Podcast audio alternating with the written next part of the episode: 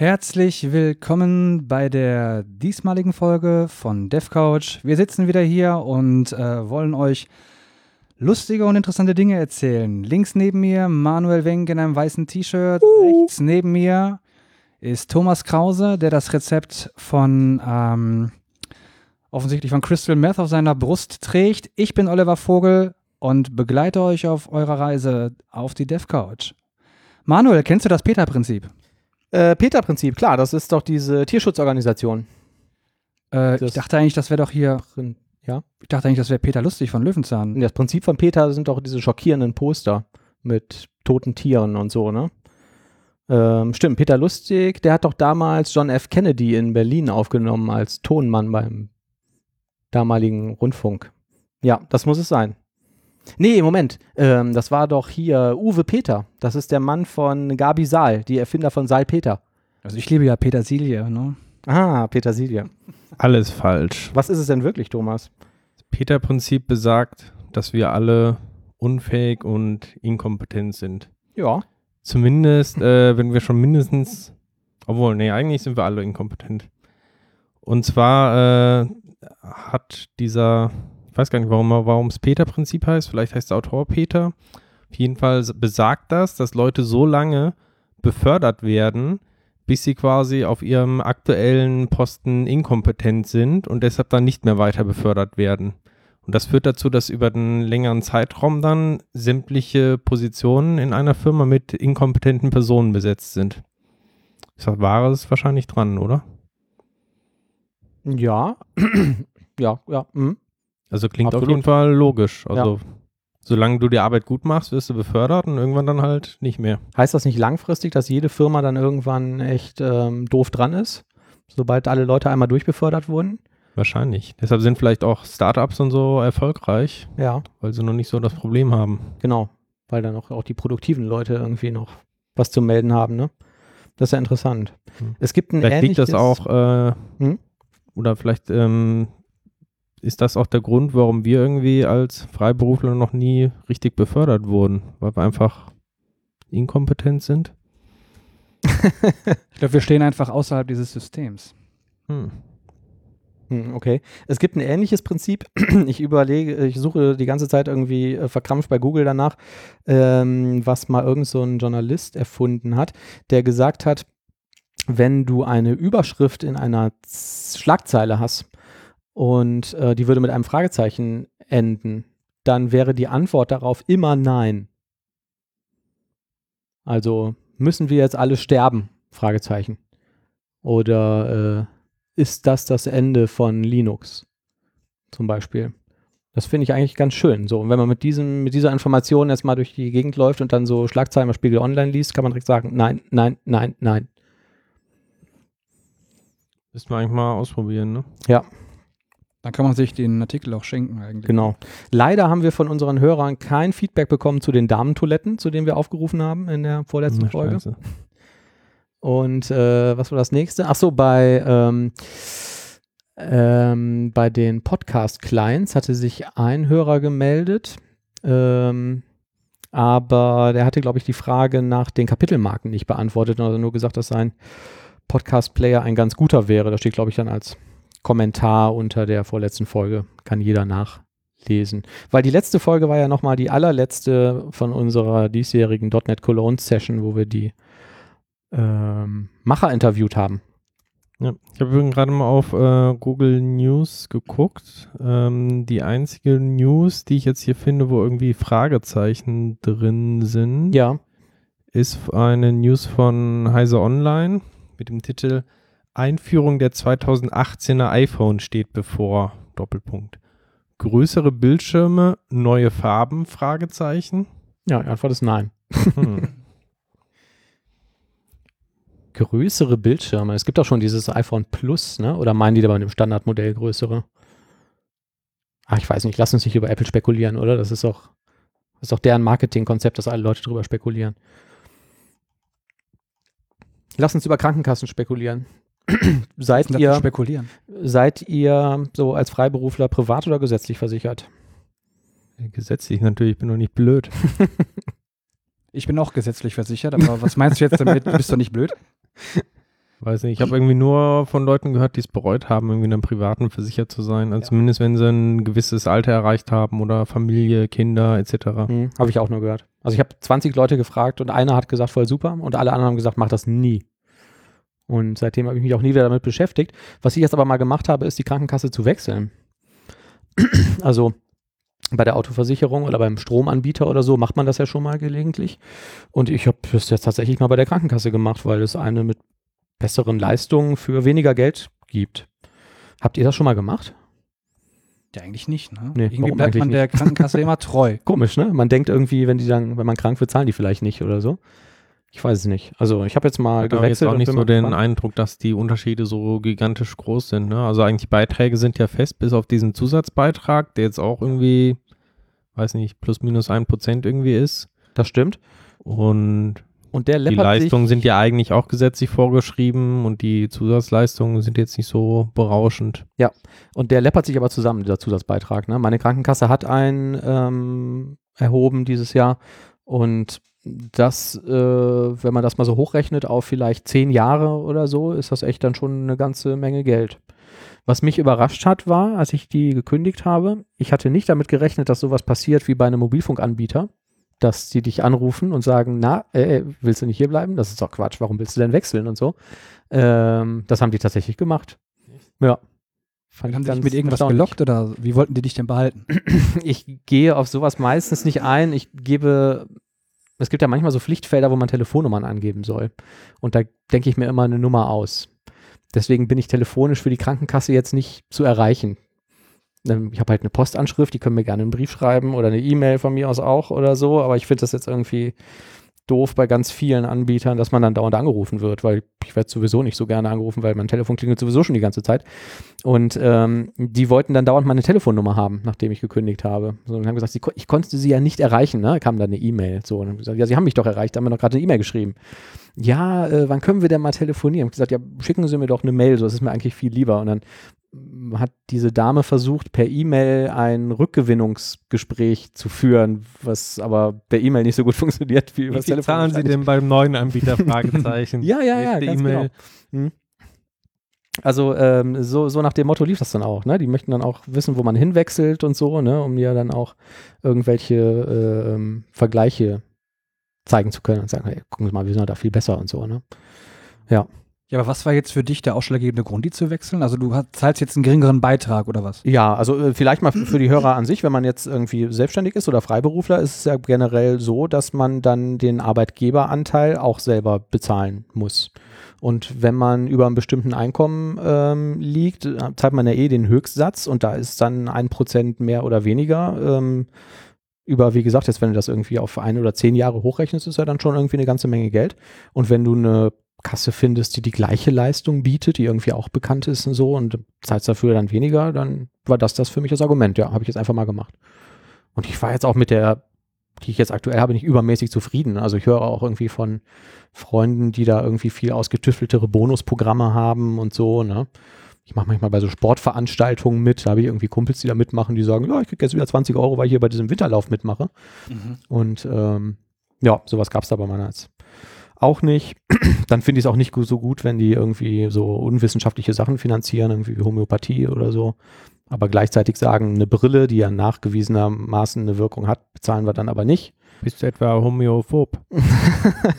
nee, das, das auch nicht. Nee. Ja, ich bin mal gespannt. Ja, aber sparst du jetzt konkret irgendwie? Ich spare jetzt Geld, ja. Hm, Wie ja. viel? Ähm, das weiß ich ehrlich gesagt nicht auswendig. Ähm, weiß ich jetzt wirklich Ungefähr nicht. jeden Tag ein Döner. ja, es waren schon Monat, ich, ich kann es nicht genau sagen, aber ich glaube so um die 30 Euro im Monat oder so. Mhm.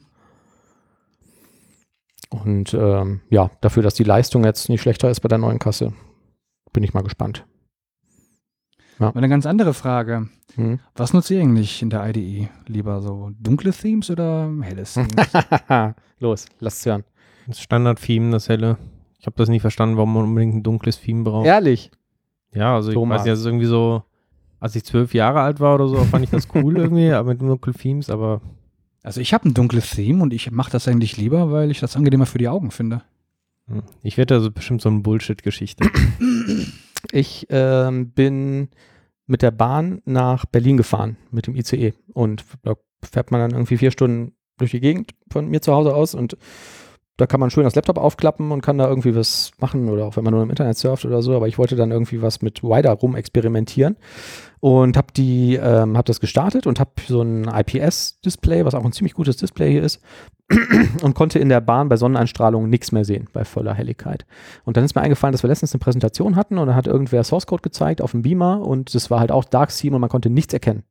Und wir haben das auf das helle Schema umgestellt und äh, dann ging's.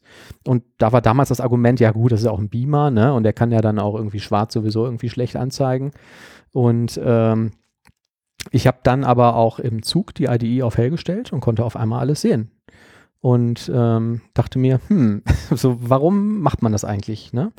Ähm, und habe bei Twitter gefragt, irgendwie unter unserem äh, Twitter-Account, unterstrich DevCouch, mhm. ähm, ob es, ob irgendjemand irgendwelche ergonomischen Gründe kennt, wieso man das machen würde. Und ähm, es gab so ein paar Retweets und ein paar Likes und nur einer hat geantwortet, er sagte jetzt ihm persönlich, er hätte das Gefühl, dass das besser ist. So, jetzt äh, simpel zusammengefasst, ne? man kann das gerne äh, da nachlesen.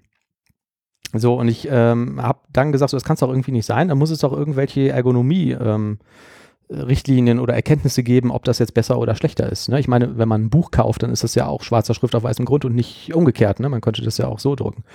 Und ähm, so, dann habe ich ein bisschen recherchiert und stellt sich raus, ähm, es ist tatsächlich in der Regel schlechter.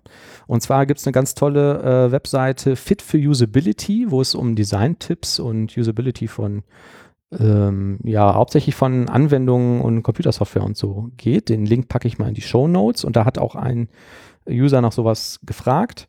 Und ähm, die Antwort war relativ eindeutig. Eine positive Bildschirmdarstellung, das heißt schwarze Schrift auf weißem Hintergrund, ist in heller Arbeitsumgebung zu bevorzugen weil die Augen sind in heller Arbeitsumgebung, zum Beispiel Bürobeleuchtung, hell adaptiert, das heißt der Pupillendurchmesser ist auf eine helle Umgebung eingestellt und angepasst.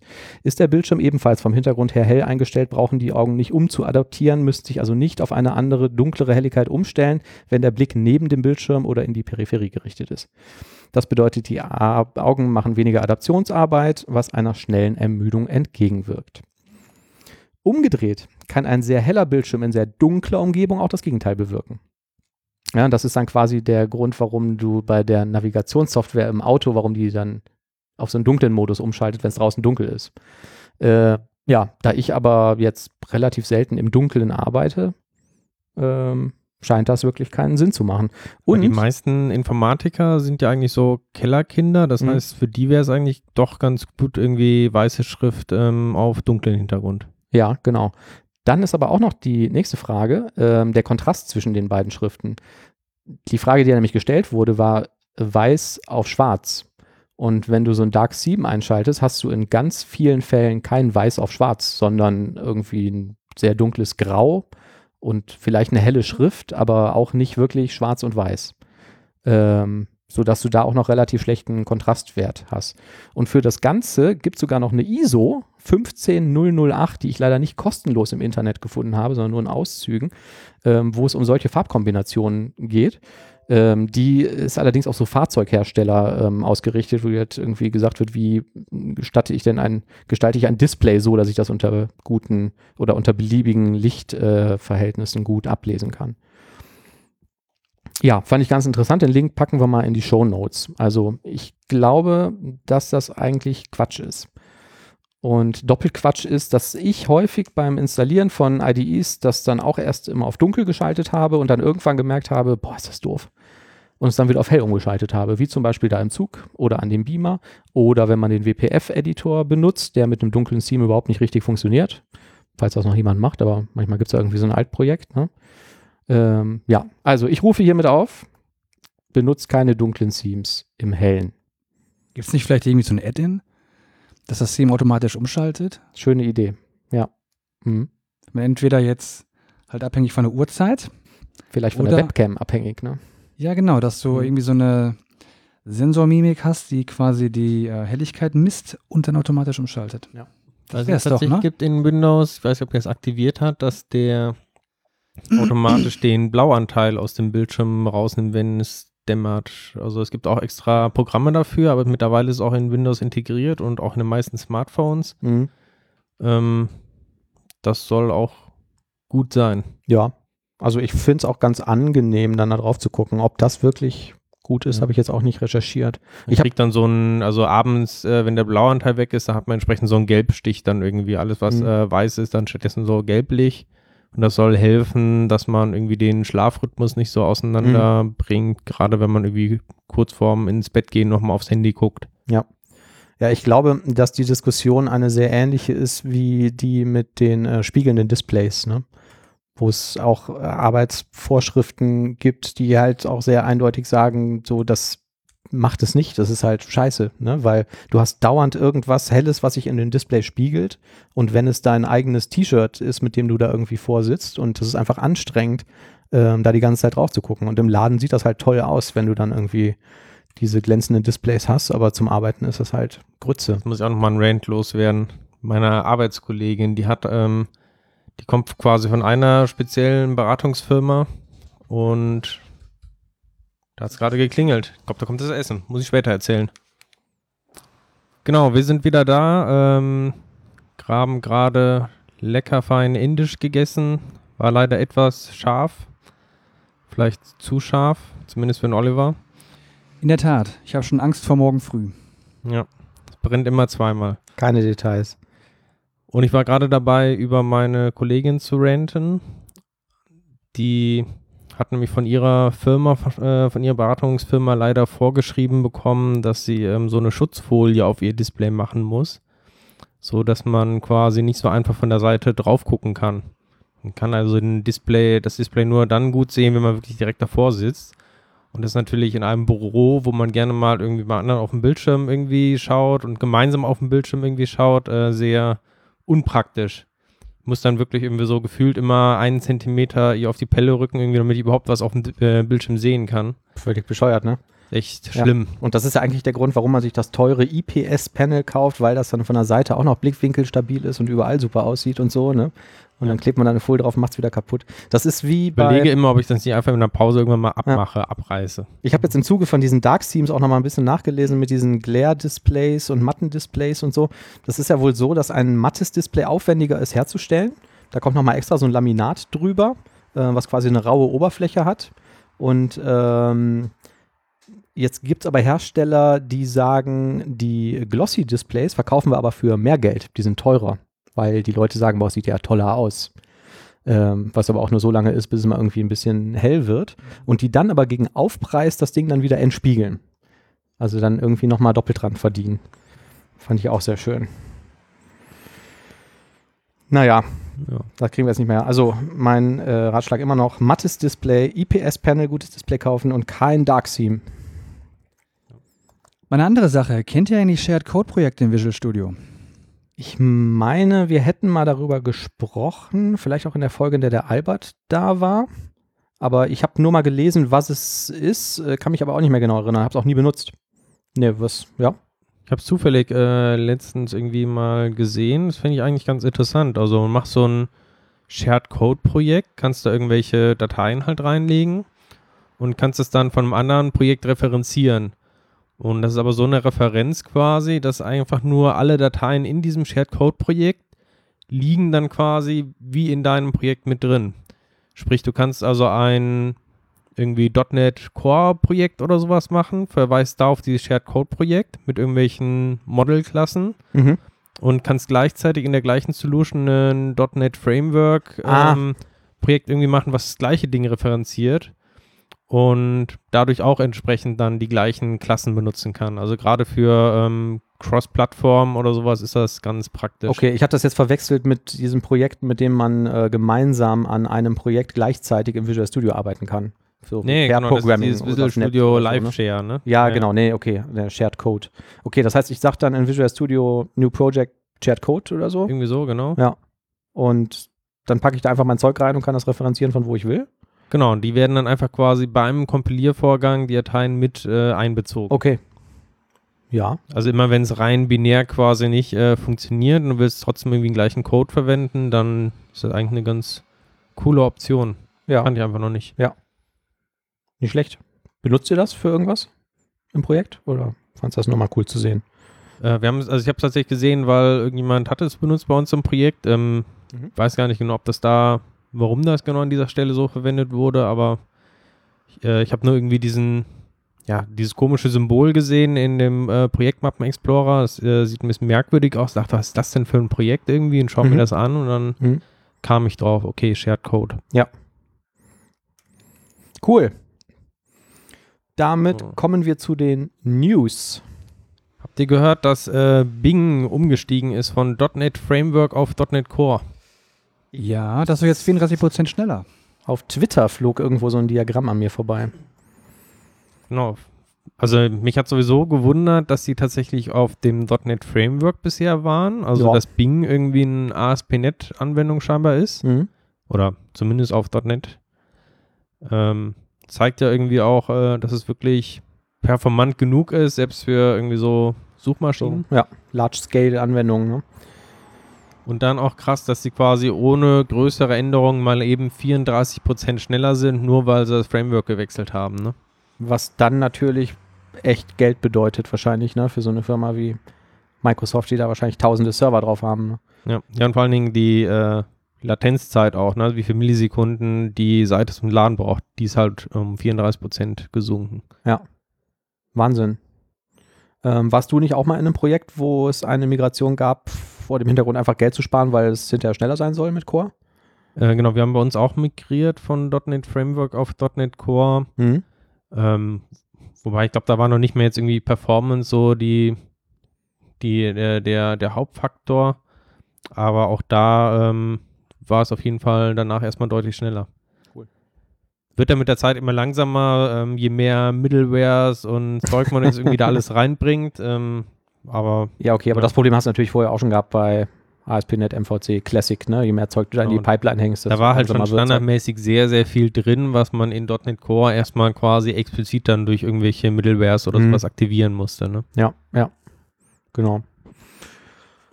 Ja, habe ich auch schon gemerkt, als wir dann angefangen haben, Logging-Middleware äh, zu verwenden und teilweise noch äh, dafür auch Middleware selber zu schreiben, die solche, wie hatten wir das genannt, Correlation-IDs generieren und so, um Mhm. Requests über Server nachverfolgen zu können und so. Das ähm, ist dann auch nochmal ein Stück langsamer geworden. Aber es war auch immer noch völlig ausreichend und schnell genug. Übrigens, wo wir gerade bei Performance sind, wir haben tatsächlich bei uns auch ähm, die letzten Wochen ein bisschen versucht, noch an der Performance ähm, im Projekt irgendwie zu drehen. Und da fand ich es ganz interessant, dass gerade bei den ähm, Azure Web Apps, je nachdem welchen Serviceplan man nimmt, die schon sehr stark CPU begrenzt sind. Mhm. Das heißt irgendwie ähm, Performance-Änderungen, die jetzt wirklich rein algorithmisch sind, um irgendwie zu versuchen, jetzt hier weniger, ähm, ja, weniger Zyklen irgendwie zu machen, Ja. wie auch immer. Ja. Was jetzt irgendwie lokal dazu geführt hat, dass man vielleicht ein, zwei Millisekunden irgendwie gespart hat auf der eigenen Entwicklermaschine, Mhm. waren dann plötzlich auf der Azure Web App ähm, im Bereich 10 bis 20 Millisekunden. Also schon interessant, ähm, wie schwach manchmal diese Kerne sind und wie Okay. groß dann irgendwie der Unterschied ist. Ne? Ja. Also es lohnt sich manchmal da tatsächlich zu ähm, optimieren. Mhm. Ja. Ja. Und durchgehend konsequent Async Array zu nutzen und asynchrone Programmierung und so, ne? Mhm. Gut, das Damit ja.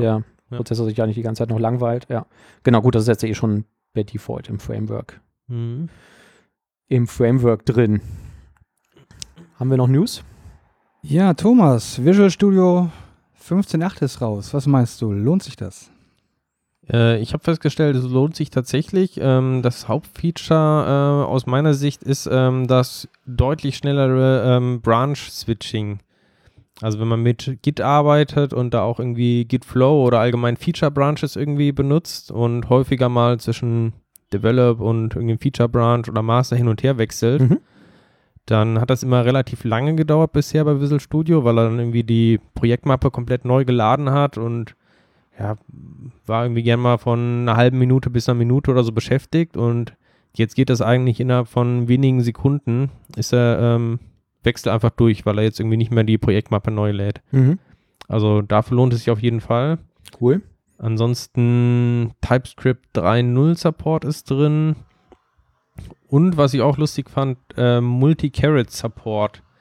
Du kannst also jetzt irgendwie mit Steuerung Alt-Klick mehrere Einfüge-Cursor irgendwie ähm, platzieren im Editor. Und wenn du dann anfängst zu schreiben, dann ist halt an jeder Stelle, wo dieser Cursor ist, äh, schreibst du dann oder ersetzt du.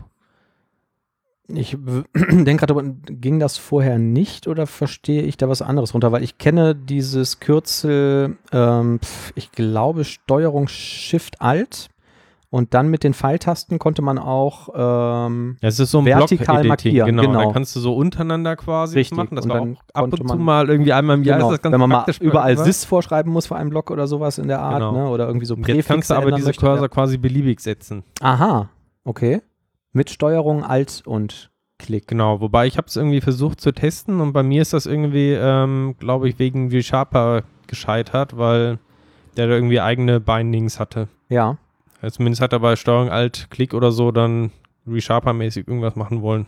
Da habe ich noch einen kleinen Einschub, was mir gerade eingefallen ist. Ich weiß nicht, ob ich das schon mal erzählt habe. Wenn nicht, äh, gibt es vielleicht ansonsten Zuhörer, die es noch nicht gehört haben.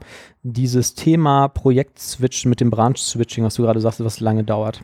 Das dauert ja dann häufig noch länger, wenn du noch einen ReSharper installiert hast und der erstmal wieder die ganze Projektmappe durchscannen muss und alle Assembly-Dependencies indexiert und was er dann alles macht.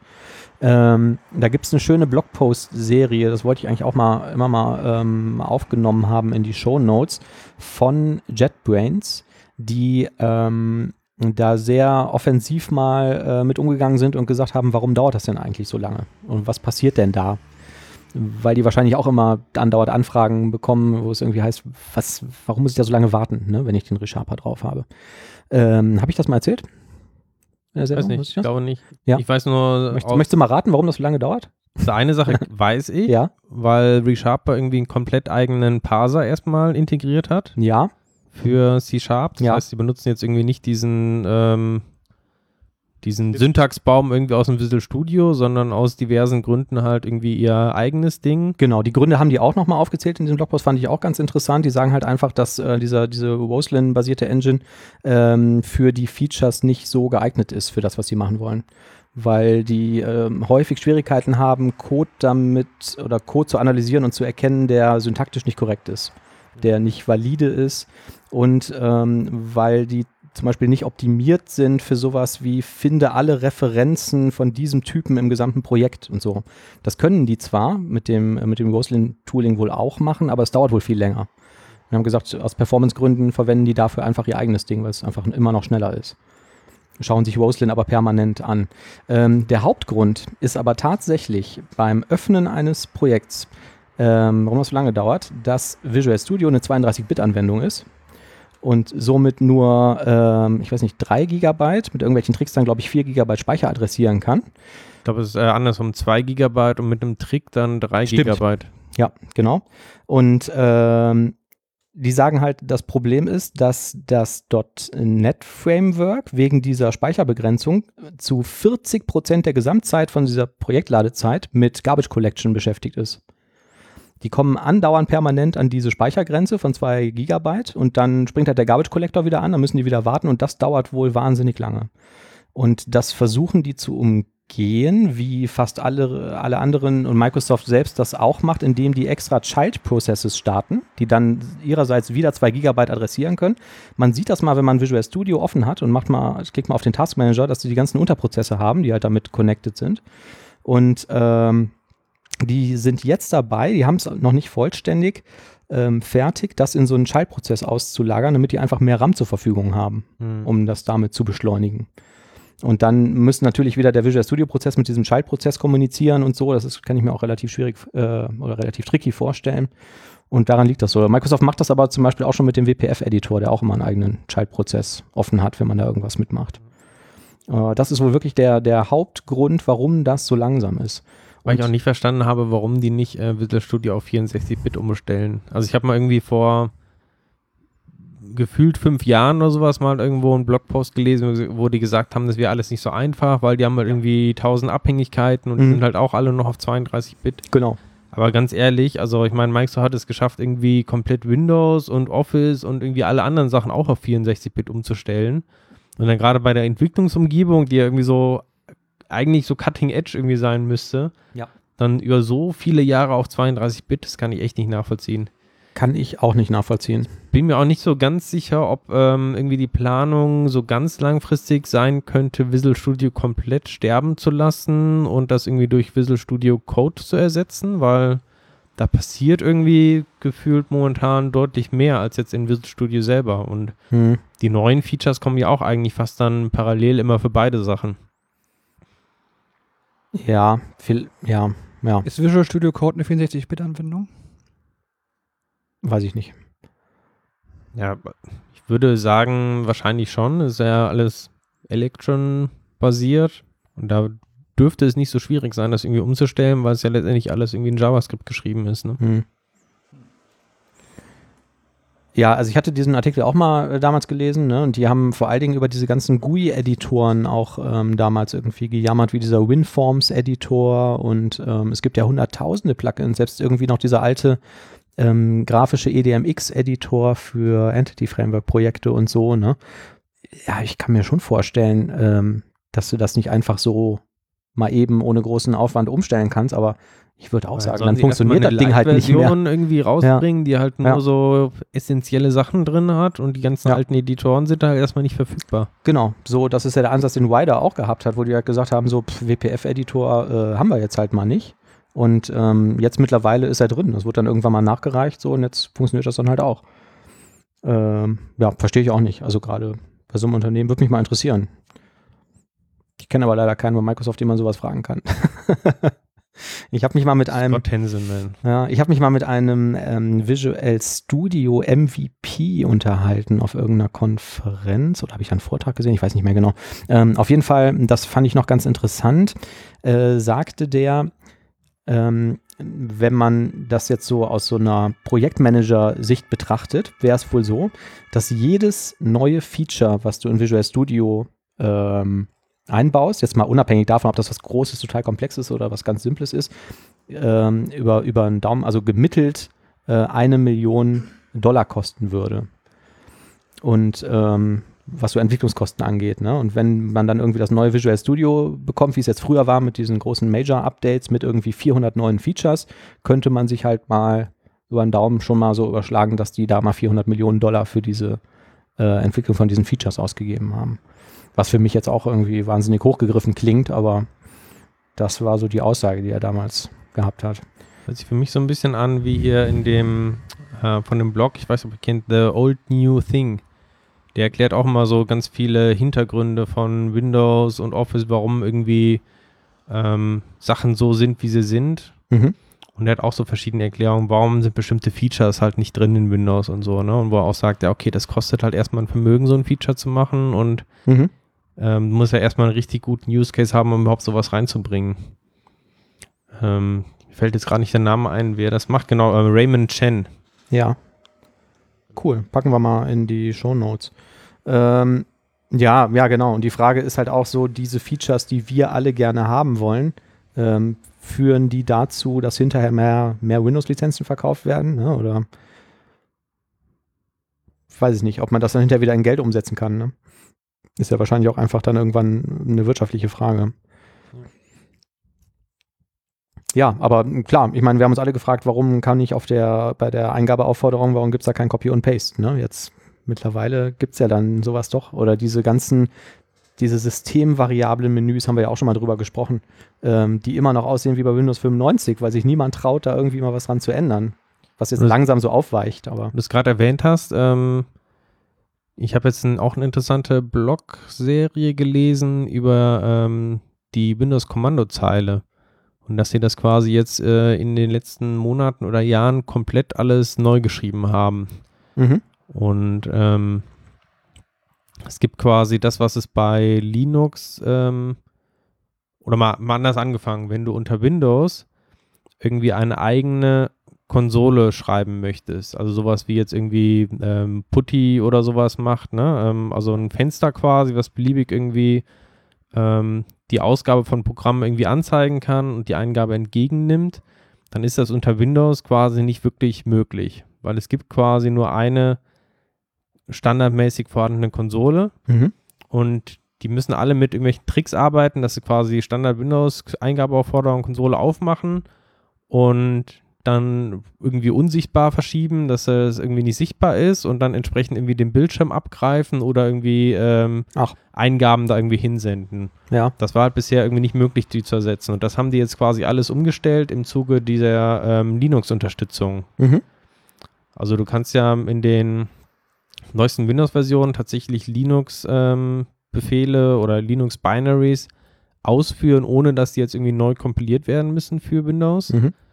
Und bei Linux sind halt die Konsolen deutlich besser ausgebaut. Also die können halt bestimmte Features quasi, die jetzt äh, in normalen Windows-Konsolen nicht so einfach möglich waren. Mhm.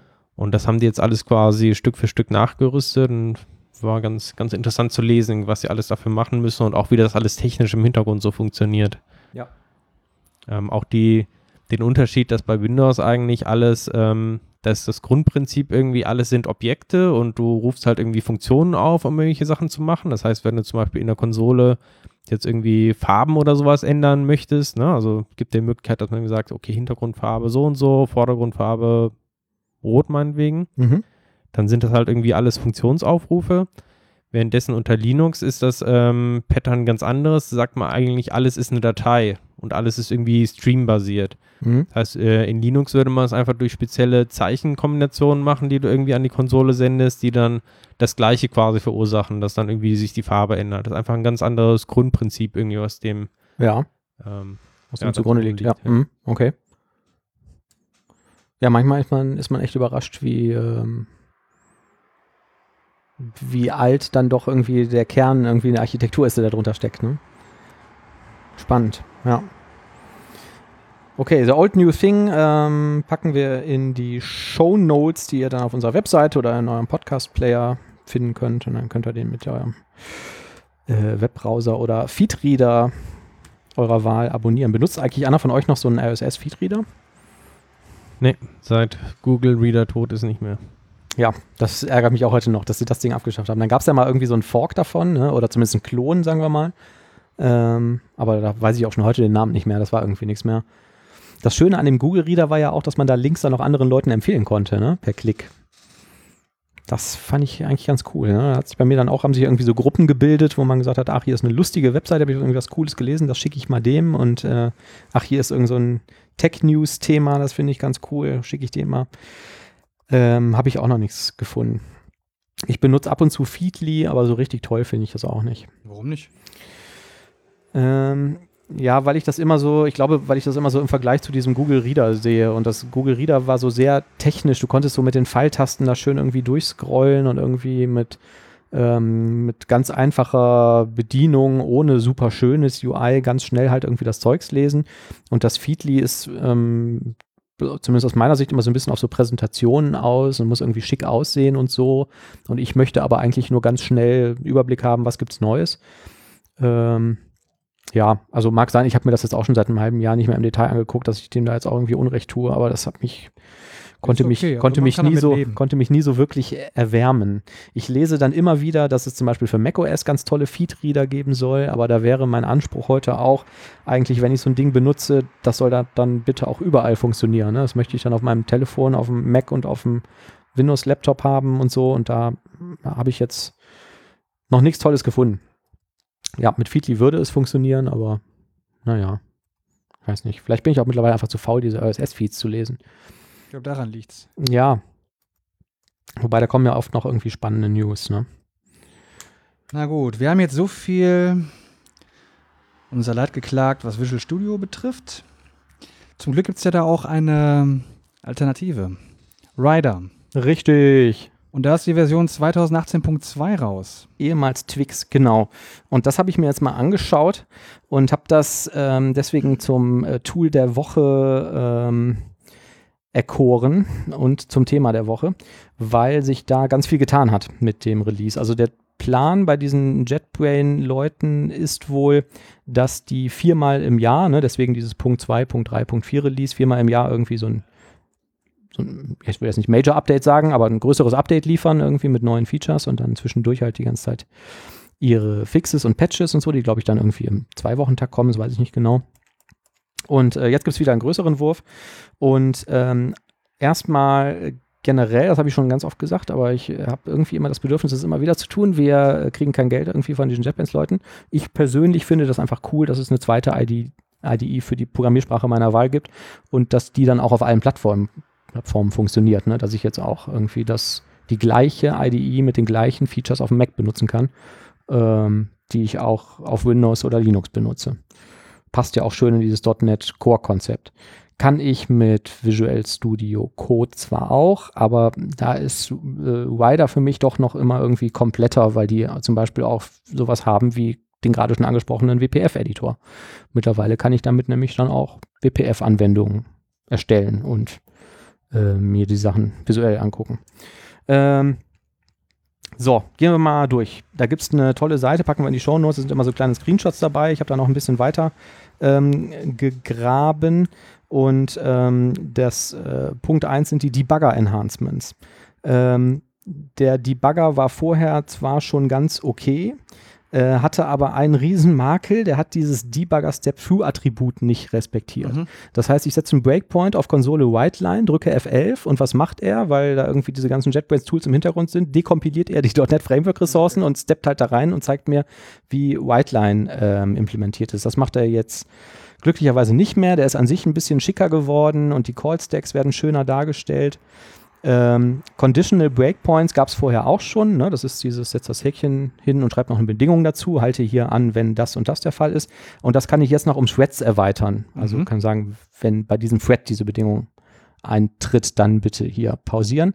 Docker Support haben die drin. Ich kann jetzt aus der IDE heraus dann direkt meine Anwendung in Docker debuggen was ganz nett ist. Und ähm, Publish zu, äh, zum IIS oder zu Azure ähm, als One-Configuration.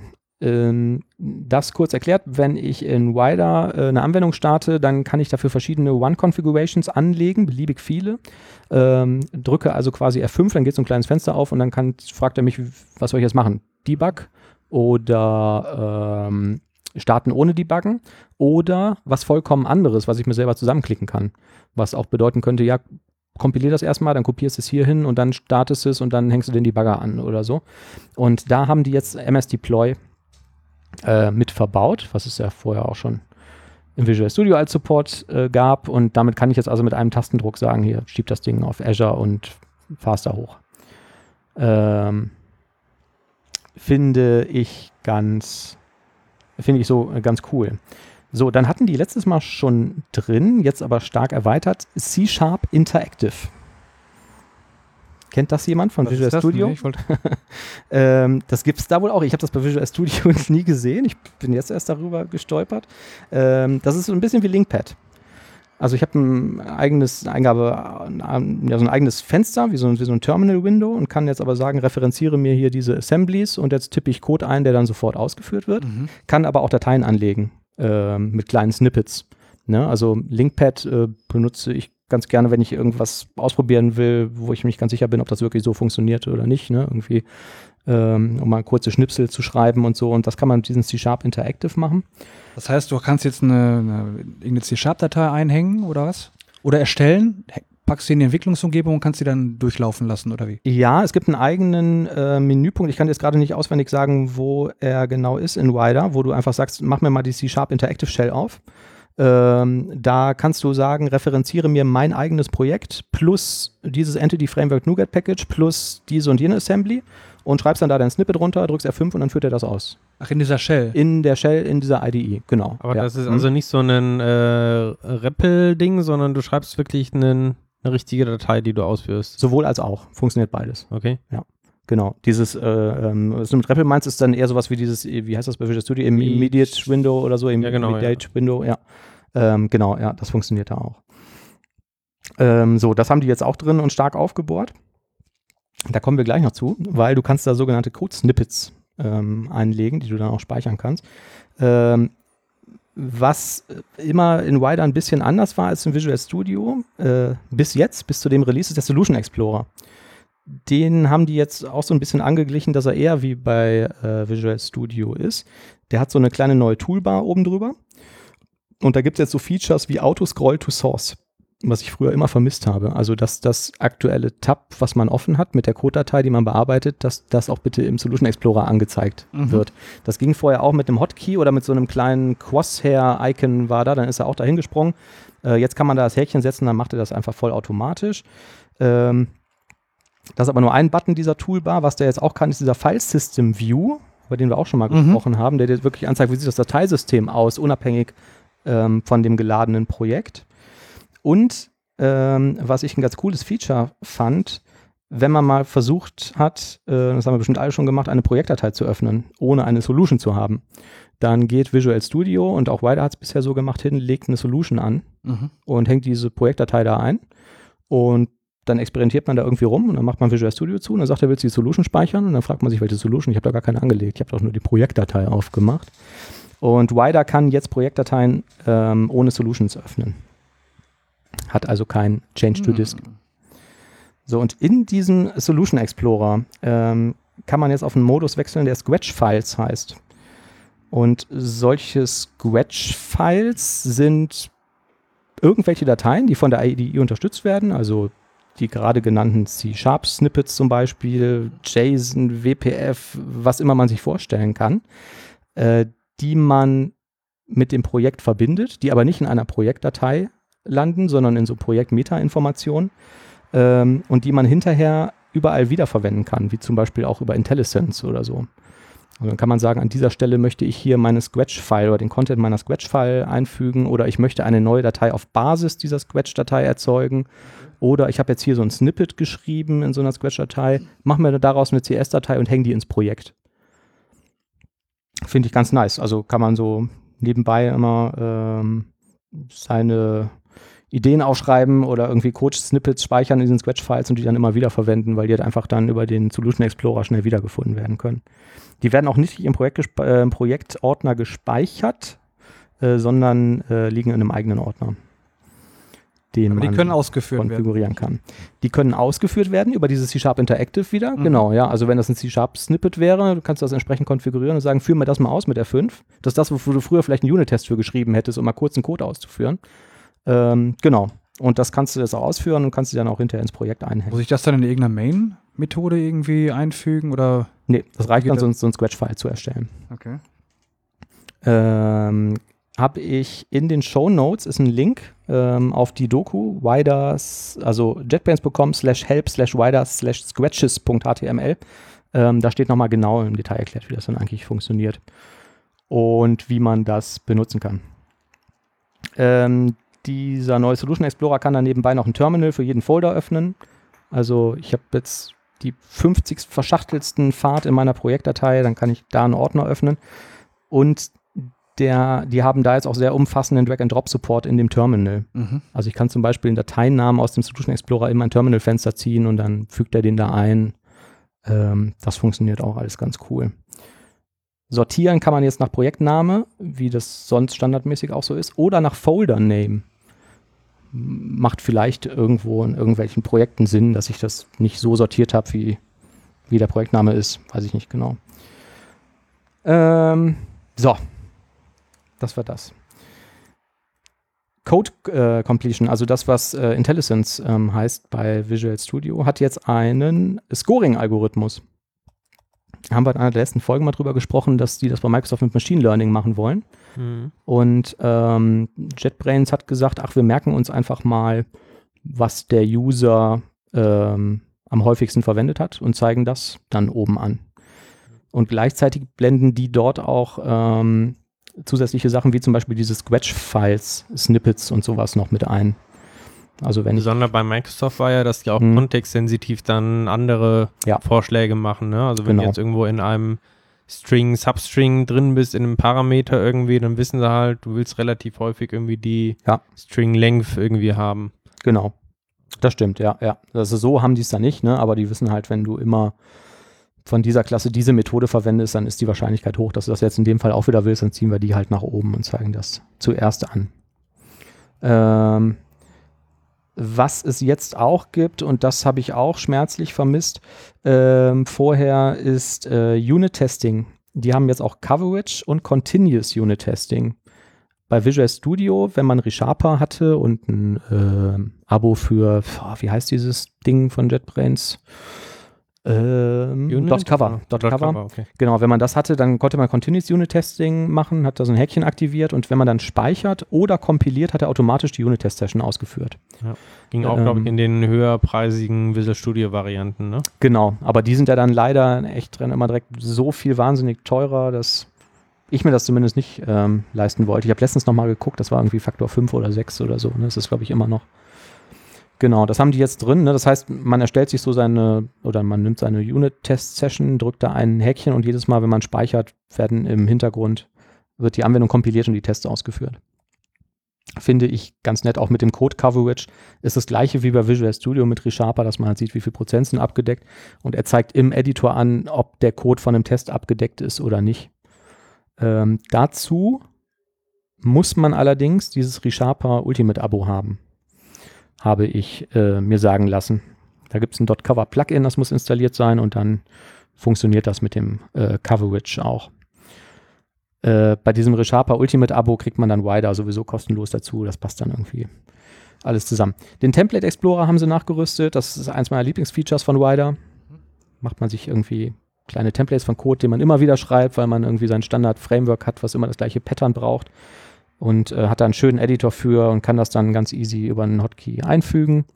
Die supporten die Touchbar vom Mac, wenn man so einen neuen Mac hat. Ich finde diese Touchbar völlig bescheuert, aber die haben dann jetzt halt kontextsensitiv dann Knöpfe da drauf für Debuggen und weiß nicht, ne, abhängig vom Kontext eben. Und Visual Studio C Sharp, äh, Quatsch, äh, C Sharp 7.3 wird vollständig supported. Unter anderem Tuple Equality. Kennt ihr das? Tuple Equality. Also mich wundert, dass es ein extra Feature oder sowas ist. Ich hätte gedacht, das geht sowieso irgendwie standardmäßig, dass sie einfach gleich sind.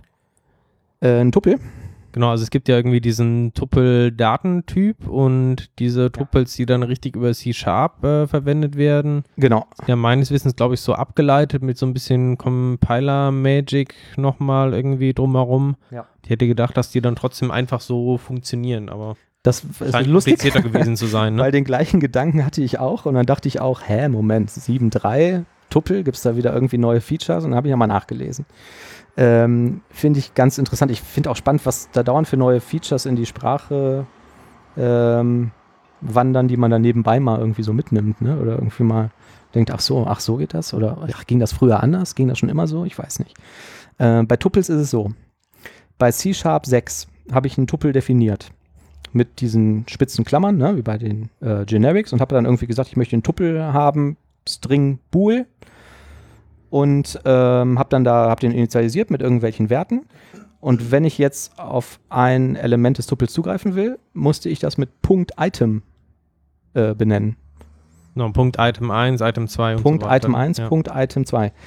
Ab C Sharp 7.0 kann ich einen Tuppel definieren, indem ich runde Klammern schreibe.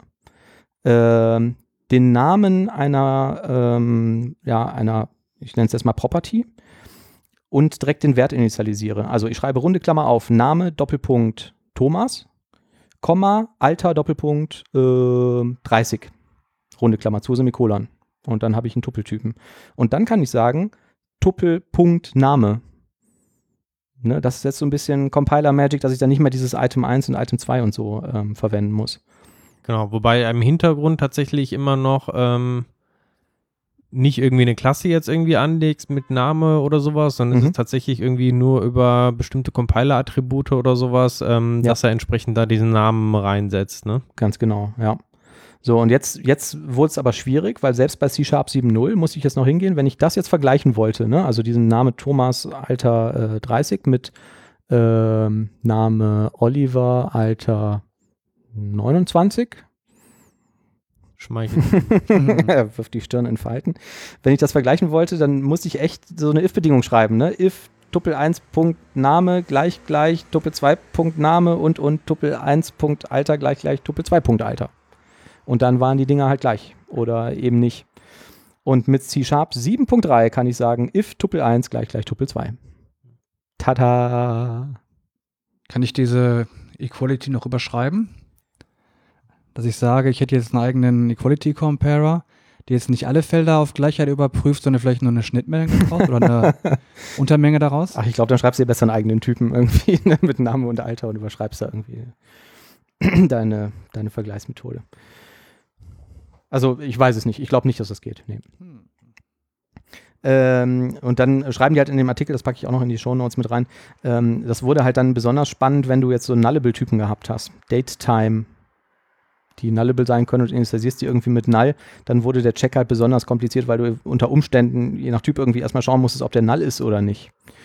Und ähm, der Compiler erzeugt einfach wahnsinnig viel Code daraus. Ne? Also die erlauben halt, dass du diese Syntax so schreibst, ne? if Tuple 1 gleich Tuple 2.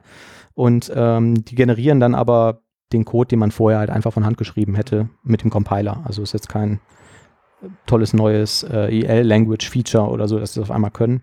Einfach nur so Syntactic Sugar. Hm. Ähm, das fand ich, fand ich eigentlich ganz cool.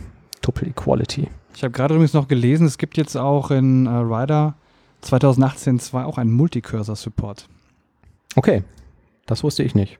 Also genau das gleiche, was wir im Grunde jetzt auch bei ähm, der neuen Visual Studio Version haben, dass du hingehen kannst, du kannst mehrere Cursor platzieren und ja. Wer hat es erfunden? Wahrscheinlich keiner von beiden.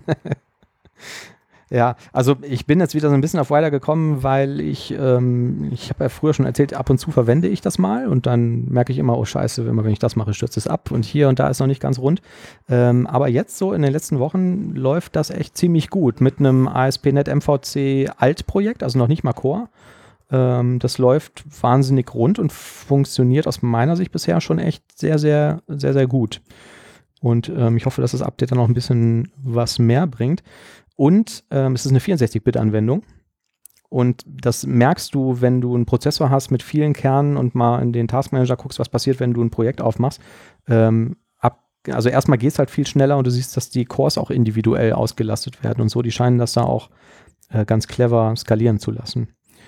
Ähm, ja, dann haben wir noch so diese üblichen Sachen mit TypeScript 3.0 Support äh, haben wir jetzt drin. Ähm, die verstehen auch äh, Angular und Vue ähm, aus dem TypeScript-Code heraus und so, ne, wenn ich das Das ähm, waren jetzt übrigens Release Notes ähm, für Visual Studio, ähm, Ja. die neueste Version. Also die haben schon Ja. sehr ähnliche Dinger da gemacht. Ne? Ja, ich denke, das kommt auch mit diesen ganzen, ähm, wie nennen sich diese Services, mit diesen Language Services ne, von diesen Sprachen, dass du das dann Hm. wahrscheinlich daraus relativ einfach verbauch, äh, verbauen kannst. Äh, bei Wider haben sie noch das WeSpeller-Plugin jetzt standardmäßig drin. Ähm, der sucht einfach nach Typos. Also wenn du Variablen-Namen hast und hast da einen Tippfehler drin oder so, würde er dir das jetzt anbieten, wenn das gewünscht ist. Oder sogar als Warning anzeigen. Und äh, wo wir da schon bei sind, Stylecop-Files, diese Stylecop-JSON-Konfigurationen versteht er jetzt auch und respektiert die auch, was vorher auch immer ein bisschen genervt hat. Ja. Also, ähm, ich kann äh, immer nur wieder empfehlen, das mal auszuprobieren. 30 Tage kostenlos und ich glaube, das ist auch sonst einigermaßen ähm, günstig und ich finde das echt cool. Was ich auch ganz nett finde, ist dadurch, dass diese JetBrains-Leute ja auch dieses Webstorm machen, wandern auch diese ganzen ähm, Web-Features auch immer mit rein in die IDE, wie dieser View-Support und Angular-Support und ähm, auch, weiß nicht, SAS-Less-Compiler und alles, was man da irgendwie so haben möchte, ne, können die halt auch. Ich benutze das äh, ganz gerne, vor allen Dingen, weil es mir, wie gesagt, auch ein bisschen schneller vorkommt als Visual Studio. Ja. Haben wir noch ein Lied der Woche, habe ich gehört. Ja, Thomas. Und zwar? Äh, ich dachte, es gibt noch dieses Lied Major Update von David Bowie oder wer hat's Ach gemacht? so, ja, ja, ja. Mhm, stimmt. Ground Control to Major Update. Du meinst das Lied Space Oddity. Oft äh, falsch benannt. Und das, jetzt? Das sollten wir uns vielleicht für die nächste Weihnachtsfolge nochmal ähm, festhalten als Idee, oder? Das ist doch eigentlich kein Weihnachtslied. Naja, aber vielleicht kann man da irgendeinen schönen Text mitmachen. Ich dachte jetzt, Thomas singt uns vielleicht das vor oder? Ich bin nicht so textsicher wie du, Oliver. Ach so, ja, ich auch nicht. Ich kenne nur die erste Strophe. Was mir eigentlich so ein bisschen zu denken gibt, ähm, ist auch, dass wir niemals Feedback auf diese Weihnachtssendung bekommen haben. Ne? Ich glaube, die, Das Feedback wollten wir auch nicht haben. Ich glaube auch. ich glaub, die Leute haben sich das maximal zwei Minuten angehört und haben gedacht, was ist das denn hier für Freaks? Wir müssen das beim nächsten Mal einfach irgendwie noch professioneller produzieren oder die Songs vielleicht auch mal noch irgendwie. professioneller. noch- das war doch schon Ja, mit vielleicht mal- Klavierbegleitung und allem. vielleicht gehen wir mal in ein Tonstudio und bereiten das auch mal zehn Wochen lang vor oder so. Dass wir so einen Song auch mal proben, bevor wir den aufnehmen. Das Schlimme ist ja, wir haben ja sogar ein bisschen geprobt, ne? Und trotzdem, Ja, gut. Fünf Minuten oder so, ne? ja, immerhin. Ich weiß nicht. Für eine Welttournee hätte das auf jeden Fall noch lange nicht gereicht. Wir brauchen einfach bessere Songwriter. Ne? Ich glaube, in der nächsten Geheimnis. Weihnachtsfolge haben wir schon genug Material zusammen, um ein Album zu veröffentlichen, oder? Mhm. Steph Couch Album. Das können wir dann auf der nächsten Dotted Cologne oder sowas dann irgendwie verschenken. Oder Leute damit beleidigen. Ne? wir, wir werfen das Leuten an den Kopf, die irgendwie so arrogant am Stand vorbeigehen. Ich weiß gar nicht, ob wir da nochmal eingeladen werden auf die .NET Cologne. Ich muss aber auch sagen, so richtig eingeladen wurden wir ja eh nicht. Wir haben uns ja wirklich beworben da, ne? Aber man hat uns genommen. Dabei ist alles. Genau.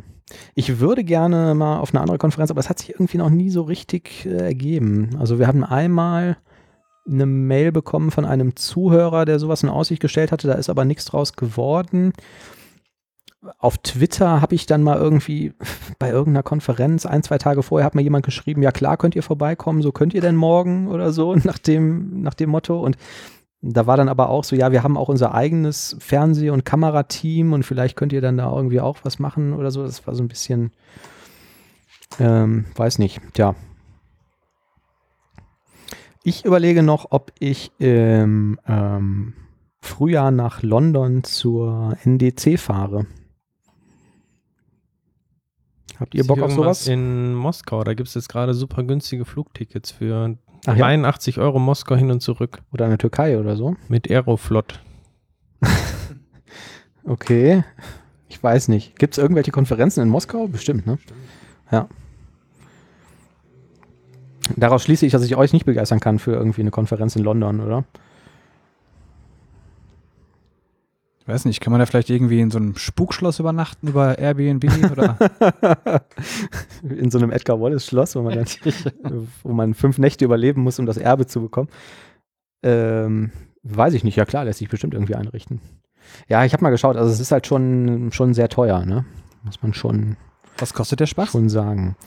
Ähm, ja, also ich hatte das überschlagen, die machen das, äh, das ist eine Dreitageskonferenz, da kommen dann aber auch wirklich irgendwie hier irgendwie Scott äh, Gu und Henselman und irgendwie alle Leute, die Rang und Namen haben, genau hier diesen, diesen Core-Architekt von ASP.NET Core MVC, mir ist der Name gerade entfallen, ähm, und so, ähm, die machen Workshops zwei Tage lang, Fulltime, und dann drei Tage Konferenz und ich glaube, das lag irgendwie so bei dreieinhalbtausend Euro oder so für das Fünftagesticket. Ähm, Für das Geld möchte ich eine persönliche Massage von Scott Henselman. ja, das Problem ist dann, der Flug oder die Reise dahin ist ja wahrscheinlich noch das billigste. Äh, Hotel in London ist dann auch nicht so mega billig. Ne? Also, ähm, ja, ich denke, das würde schon ein bisschen, ein bisschen Geld kosten. Wir überlegen es uns. Frag nicht nochmal, wir melden uns bei dir. Richtig. Die fand sogar ich zu schlecht. Während der Oliver sucht, kann ich noch mal ein bisschen Werbung für uns selbst machen. Wir haben eine Webseite www.devcouch.de. Ihr könnt uns bei iTunes finden und dann fände ich es total cool, wenn ihr da eine 5-Sterne-Bewertung hinterlassen würdet, weil das würde uns ermöglichen, irgendwie in diesen Rankings weiter nach oben zu wandern und dann irgendwie von mehr Leuten gefunden zu werden. Ähm, ich habe gerade so ein, so ein Foto gesehen ähm, von diesen Microsoft Studios. Eigentlich hätte ich auch gerne so ein Studio. Ich meine, das ist doch eigentlich auch nur so ein Raum, irgendwie so ein ganz kleiner, wo die so drei Flatscreens stehen haben und so ein bisschen Beleuchtung und Zeugs davor, oder? Dann können wir das alles im Videoformat machen und eigentlich auch mal zeigen, von wovon wir da reden. Hm. Tja, Ich glaube, das kostet mal deutlich aufwendiger. Vor allem, dann müssten wir uns ja auch Hosen anziehen. stimmt, wir müssen uns Hosen anziehen. Na, ich hätte gedacht, dass wir das, dass wir das Konzept dann insofern ändern, dass wir nur noch Leute einladen, die uns dann Sachen zeigen sollen. Wir dann immer sagen, oh, ah, oh, ach was. Ja, wie das Scott Hanselman dann auch immer macht, so. Ähm, das hätte ich eigentlich ganz cool gefunden. Ja, ich glaube schon, dass es aufwendiger ist, aber vielleicht, wenn man irgendwann mal noch bekannter ist und vielleicht den einen oder anderen Sponsor hat, dass man das vielleicht auch irgendwie finanzieren könnte. Ich weiß es nicht. Ähm, so, hast du einen Witz gefunden? Ich habe einen Witz gefunden. Hm? Ja. Der Arzt zum Patienten, die sind stark übergewichtig. Der Patient, uff, der hätte ich aber gerne noch eine zweite Meinung. Und der Arzt, okay, hässlich sind sie auch.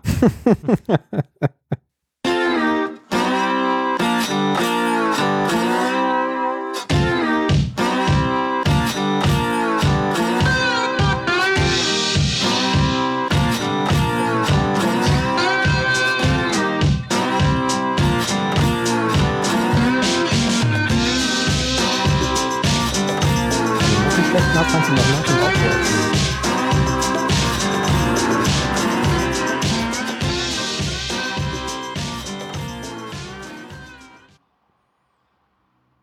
Hast du noch einen, Oliver, für die Leute, die so lange dran geblieben sind?